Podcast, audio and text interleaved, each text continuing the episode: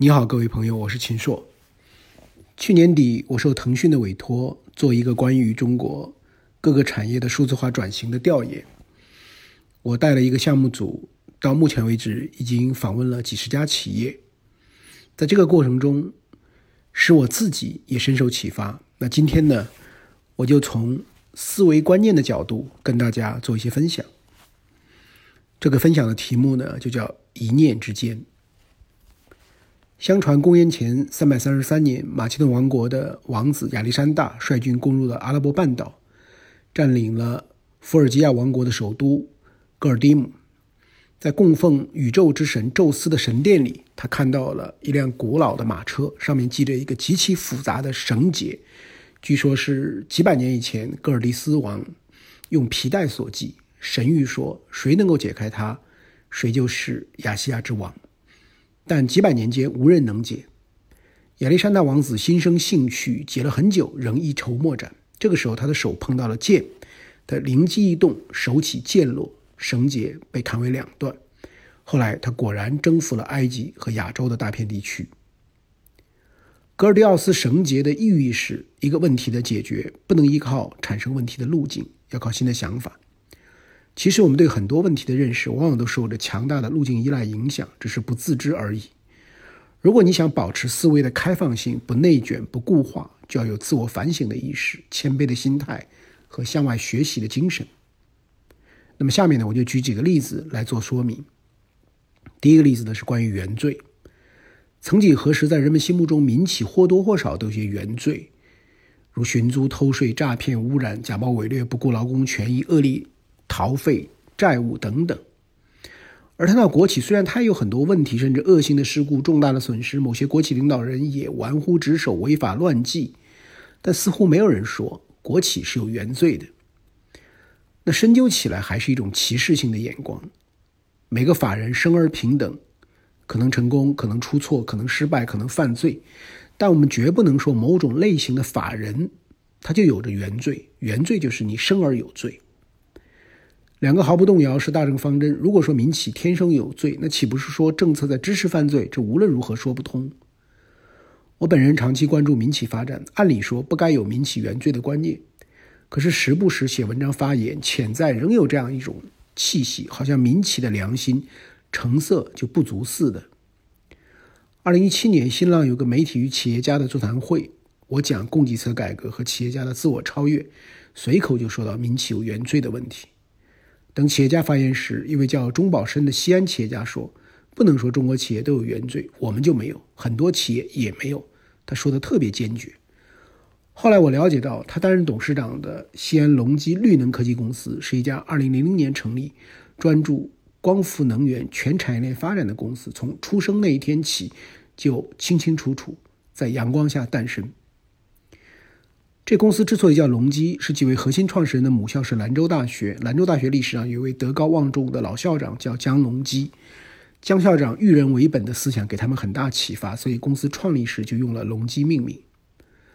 自从听了这位钟宝生董事长的话，我再没说过民企有原罪，相信我永远也不会再说。四年之后，不久前我又遇到了一家以学校创始人命名的创业公司——广州宜先电子商务有限公司。宜先是孙中山先生的号，几个年轻的创始人是中山大学岭南学院的毕业生。这家公司最出名的品牌叫完美日记。在宜先电商，我又一次听到关于原罪的说法。我觉得上一代的企业在某种程度上是有原罪的，产品做的那么 low，抄袭拼凑，把中国的品牌形象做成那样。我们这一代的追求是美，是美不设限。不能好好的把产品做美，把形象做好，这是一种原罪。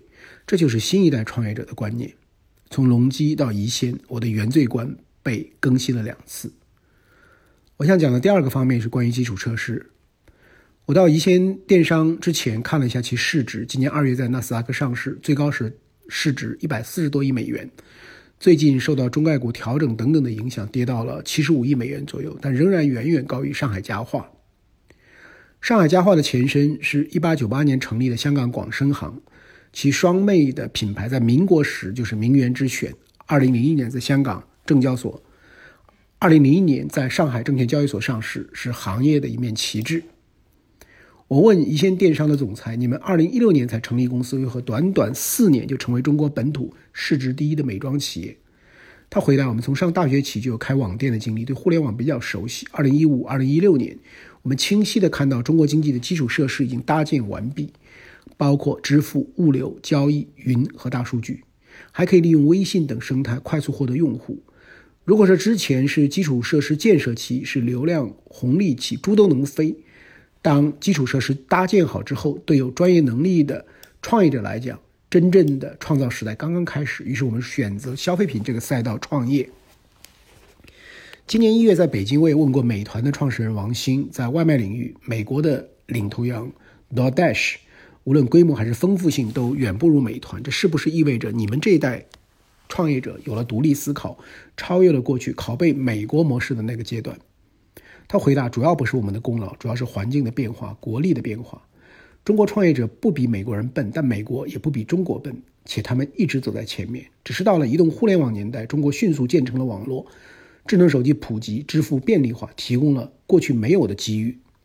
我们看到了人永远需要吃饭，但未必。”需要自己做饭的吃的方面的机遇，看到中国的人口规模、城市化和家庭小型化，让这个机遇有可能变得非常巨大。我们相信这个机遇，在配送上做了巨大的投入，形成了网络，为商家提供了便利。这就是美团成长的基本逻辑。以上这里两个例子说的都是基础设施，但他们对什么是基础设施的看法和传统的理解是不同的。互联网原生代企业家的很多观念和做法，在他们是自自然然、与生俱来，而对上一代来说，仿佛隔着一条隐形的天堑。在这些新创业者眼中，今天中国的创业环境已经很成熟。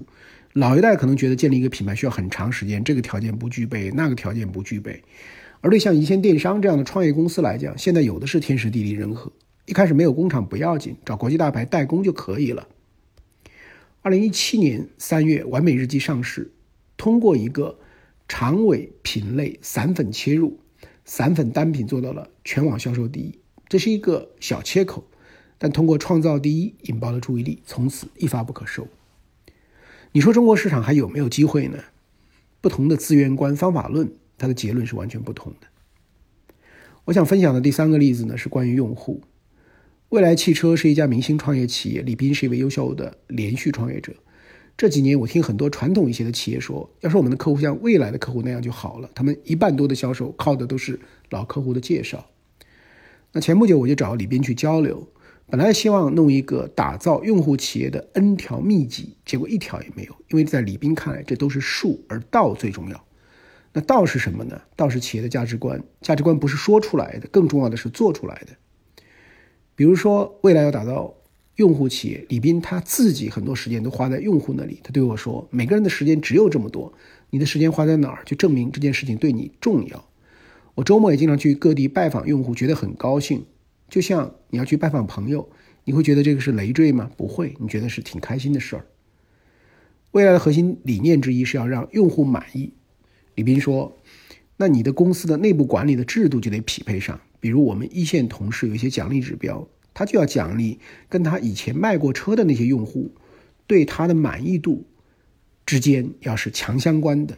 而有的公司可能就比较简单，就是你这个月卖了多少车，只用新增用户去衡量它的绩效。为了做成用户企业，未来的做法是按订单生产，order to delivery。比如说，一个上海的用户，从你定制这辆车到车交到你手上，差不多十天可以完成，有非常多配置可以选，把零部件进厂库存的时间也算上，也就是两个星期的样子。这背后是从供应链到制造到物流到用户连接，甚至上牌，所有事情都把它连在一起。而传统的模式是先生产出来，然后卖给经销商，经销商再卖给用户，差不多要两个多月。李斌说，二零一二年他就觉得，在移动互联网的时代，云已经开始连接万物，但很多企业还在用互联网出现之前的方式去服务用户。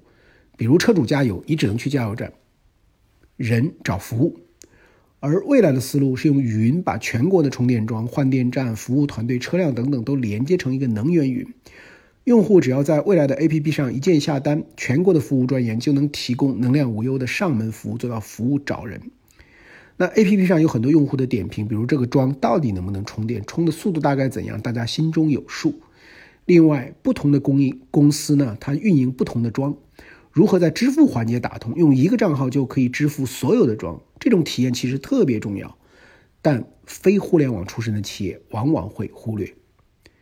里边对我说：“如果只是用自己的设备就简单多了，但要把社会的资源尽可能的都连起来，那你就要付出非常多的努力。比如换电站，我们要让用户知道边上的换电站电池仓里有多少块电池，充电状态是充了多少，这样我就可以先远程预约，节省时间。又比如电的容量，怎么更好的错峰，这些事情可能都要通过云去做。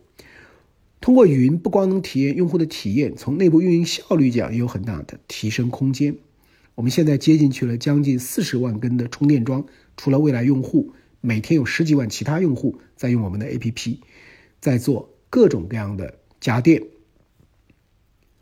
这两年我去了很多新创业的公司，慢慢我就有一个体会，比如一家公司一开始没有很强的 IT 数据团队，没有云的思维，不在用户服务流程供应链方面采取 SaaS 服务，并自己进行深度的参与和定制开发，甚至完全自己开发，几乎。就可以断定，这还是传统企业。拿未来的家电服务来说，它背后的逻辑是围绕着降低服务时长和行驶距离的目标。算法工程师要挖掘超百超过两百个用于描述人车和资源的行为参数，同时利用原创的收录的算法，构建出结合了精准定位、资源预测、调力运力调度、路线规划。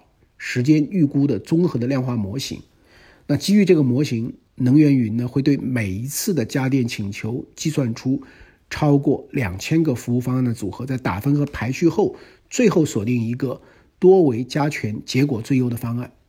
整个过程平均在零点几秒就可以完成。那超强的计算能力让用户每次在 APP 上刚点开一键家电，就能看到预估取车和服务的时长了。